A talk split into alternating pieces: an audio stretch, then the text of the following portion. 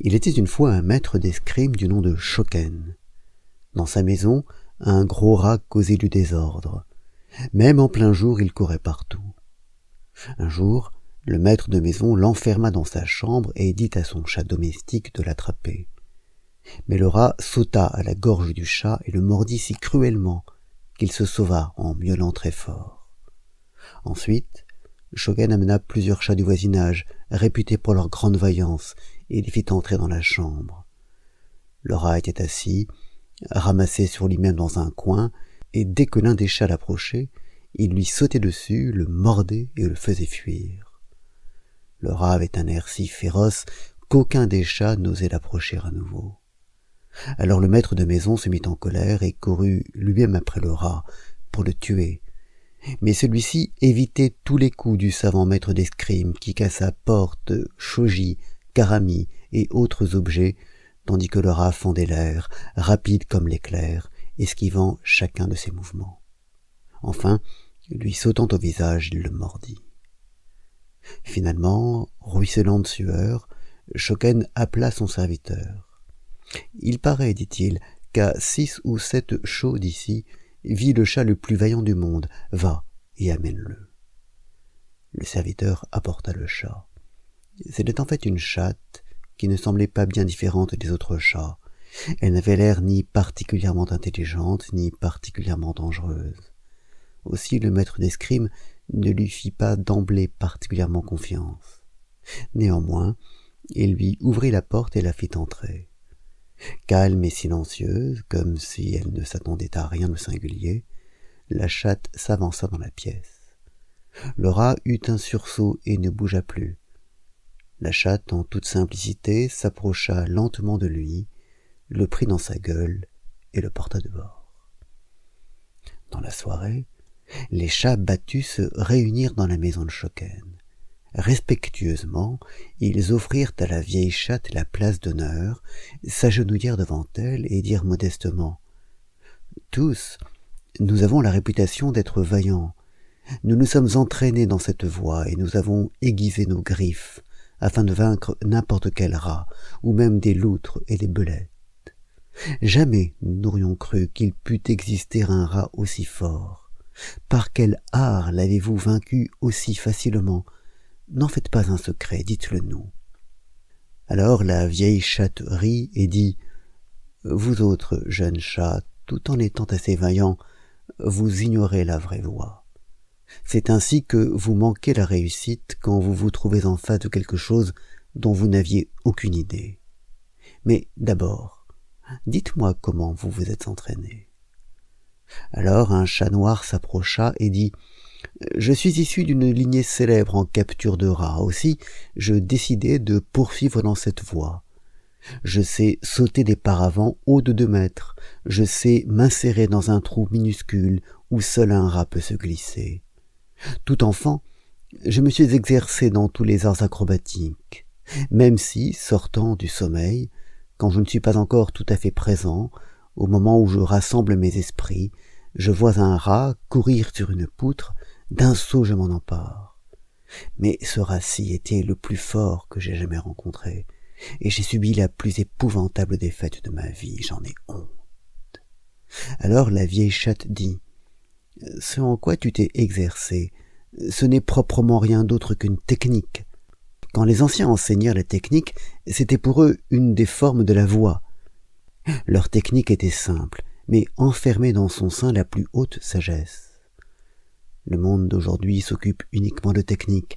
Certes, beaucoup de choses furent inventées ainsi d'après la recette. À condition de faire ceci ou cela, on obtient ceci ou cela. Mais qu'obtient-on? Rien que de l'habileté. En abandonnant la voie traditionnelle, on instaura, par usage de l'intelligence jusqu'à l'abus, la compétition dans la technique et maintenant on n'avance plus. C'est toujours ainsi si on ne pense à rien d'autre qu'à la technique et si on ne se sert que de son intelligence. Bien sûr, elle est une fonction de l'esprit, mais si elle ne prend pas racine dans la voix, et si elle vise l'habileté seulement, elle devient le germe du faux et le résultat est néfaste. Donc recueille-toi et exerce-toi dorénavant dans le sens juste. Alors, un gros chat au pelage tigré s'approcha et dit C'est, je pense, uniquement l'esprit qui compte dans l'art chevaleresque. Ainsi, depuis toujours, je me suis exercé en ce pouvoir. Maintenant, il me semble, mon esprit est dur comme l'acier et libre, rempli de l'esprit qui comble ciel et terre. À peine l'ennemi perçu, déjà cet esprit tout-puissant le fascine, et d'avance la victoire est à moi. Alors seulement j'approche, sans réfléchir, tout comme la situation l'exige. Je m'oriente d'après le son de mon adversaire. Je fascine le rat d'après mon bon vouloir, à droite, à gauche. J'appréhende chacun de ses mouvements. Quant à la technique comme telle, je n'en ai cure. Elle se fait d'elle-même. Un rat qui court sur une poutre, je le fixe, et déjà il tombe, il est à moi. Mais ici, ce rat mystérieux arrive sans forme et s'en va sans trace. Qu'est-ce? Je l'ignore. Alors la vieille chatte dit Ce pourquoi tu t'es donné de la peine n'est qu'une force psychique et ne ressort pas du bien qui mérite le nom de bien. Le fait seul d'être conscient du pouvoir dont tu veux te servir pour vaincre suffit pour agir contre ta victoire. Ton moi entre en jeu, mais si le moi de l'autre est plus fort que le tien, qu'arrivera-t-il? Si tu veux vaincre l'ennemi uniquement par ta force supérieure, il t'oppose la sienne. T'imagines-tu être le seul fort, et crois-tu tous les autres faibles? Mais comment se comporter s'il existe quelque chose que l'on ne peut pas vaincre avec la meilleure volonté, par sa propre force, fût-elle supérieure? Voilà la question. La force spirituelle que tu sens en toi, dure comme l'acier, libre et remplissant terre et ciel, ce n'est pas la grande puissance elle-même, mais son reflet seulement.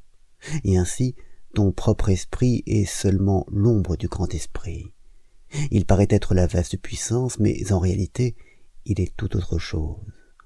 L'esprit dont parle Mencius est fort parce qu'il est éclairé en permanence d'une grande clairvoyance.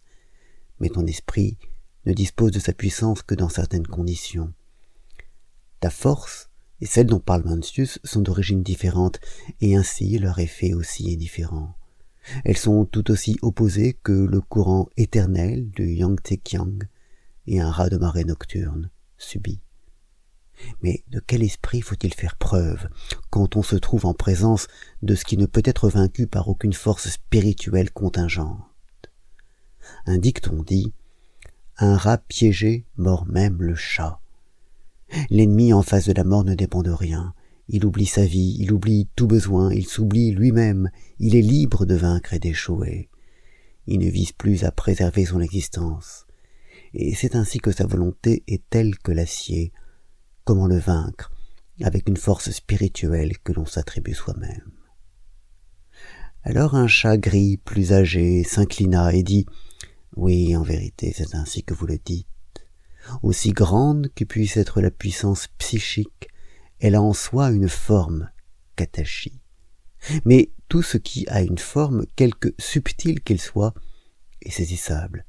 C'est pourquoi, depuis longtemps, j'ai entraîné mon âme, Kokoro, la puissance du cœur.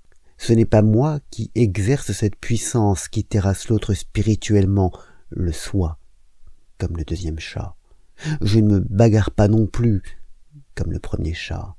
Je me concilie, celui qui est en face de moi ne fait qu'un avec lui et ne m'oppose en aucune façon. Quand l'autre est plus fort que moi, je cède et m'abandonne, pour ainsi dire, à sa volonté. D'une certaine façon, mon art consiste à s'emparer d'un jet de gravier avec un filet souple. Le rat qui veut m'attaquer, aussi fort qu'il soit, ne trouve rien où s'appuyer, rien d'où s'élancer. Or ce Rassi n'a pas joué le jeu. Il est arrivé, il est parti, insaisissable comme une divinité. Jamais je n'ai rien vu de pareil. Alors la vieille chatte répondit. Ce que tu appelles conciliation ne procède pas de l'être, de la grande nature. C'est une conciliation voulue, artificielle, une astuce. Consciemment, tu veux échapper ainsi à l'agressivité de l'ennemi, mais si tu y penses, fût-ce furtivement, il s'aperçoit de ton intention. Or, si dans une telle disposition tu te montres conciliant, ton esprit prêt à l'attaque se trouble, ta perception et ton acte sont perturbés dans leur tréfonds. Tout ce que tu entreprends avec une intention consciente entrave la vibration originelle de la grande nature, gêne le surgissement de sa source secrète et perturbe le cours de son mouvement spontané. D'où viendrait alors l'efficacité miraculeuse? C'est uniquement en ne pensant à rien, en ne voulant rien et en ne faisant rien, mais en t'abandonnant dans ton mouvement à la vibration de l'être que tu n'aurais pas de forme saisissable. Rien sur terre ne peut surgir comme antiforme et ainsi il n'y a plus d'ennemi qui puisse résister. Je ne suis nullement d'avis que tout ce que vous vous êtes efforcé d'acquérir soit sans valeur. Tout et n'importe quoi peut être une manière de suivre la voie. Technique et voie peuvent être identiques. Dans ce cas, le grand esprit, l'agissant, est intégré en elle et se manifeste dans l'action du corps. La force du grand esprit, qui, sert la personne humaine, Ishi, celui dont le qui est libre sait affronter tout de la juste manière dans sa liberté infinie. Au combat, sans se servir d'une force particulière, son esprit, en état de conciliation, ne cédera ni à l'or ni à la pierre. Une seule chose importe, que pas le moindre soupçon de conscience de soi n'entre en jeu, sinon tout est perdu. Si on pense au but, même d'une façon fugitive, tout devient artificiel. Cela ne procède pas de l'être, de la vibration originelle de la voix corps. Dans ce cas, l'ennemi ne sera pas à votre merci, il vous résistera. Alors, quel procédé, quel art doit-on utiliser C'est seulement si tu es dans l'état où tu es libre de toute conscience du moi, seulement si tu agis sans agir, sans intention et sans astuce, en harmonie avec la grande nature, c'est alors seulement que tu es sur la vraie voie. Abandonne toute intention, entraîne-toi à la non-intentionnalité et laisse faire l'être. Cette voie est sans fin et inépuisable. Et puis, la vieille chatte ajouta encore quelque chose d'étonnant. Vous ne devez pas croire que ce que je viens de vous dire soit ce qu'il y a de plus élevé. Il n'y a pas longtemps, dans un village voisin du mien, vivait un matou. À longueur de journée, il dormait. Rien en lui ne laissait soupçonner quoi que ce soit ressemblant à une force spirituelle. Il était là, étendu comme un morceau de bois. Jamais personne ne l'avait aperçu attrapant un rat. Or, là où il dormait et vivait, aussi bien qu'aux environs, il n'y avait pas de rat. Où qu'il apparut et s'étendit, on ne voyait plus aucun rat. Un jour, je lui rendis visite et lui demandai comment il fallait interpréter ce fait. Je ne reçus point de réponse. Trois fois encore je posai ma question. Il se tut. Non parce qu'il ne voulait répondre, mais parce que, de toute évidence, il ne savait pas quoi répondre. Ainsi je sus. Celui qui sait quelque chose ne le sait pas. Ce matou s'était oublié lui-même et avait du même coup oublié toute chose autour de lui. Il était devenu rien et avait atteint le plus haut degré de non-intentionnalité. Et nous pouvons dire qu'il avait trouvé la divine voie du chevalier, vaincre sans tuer. Je suis loin derrière lui.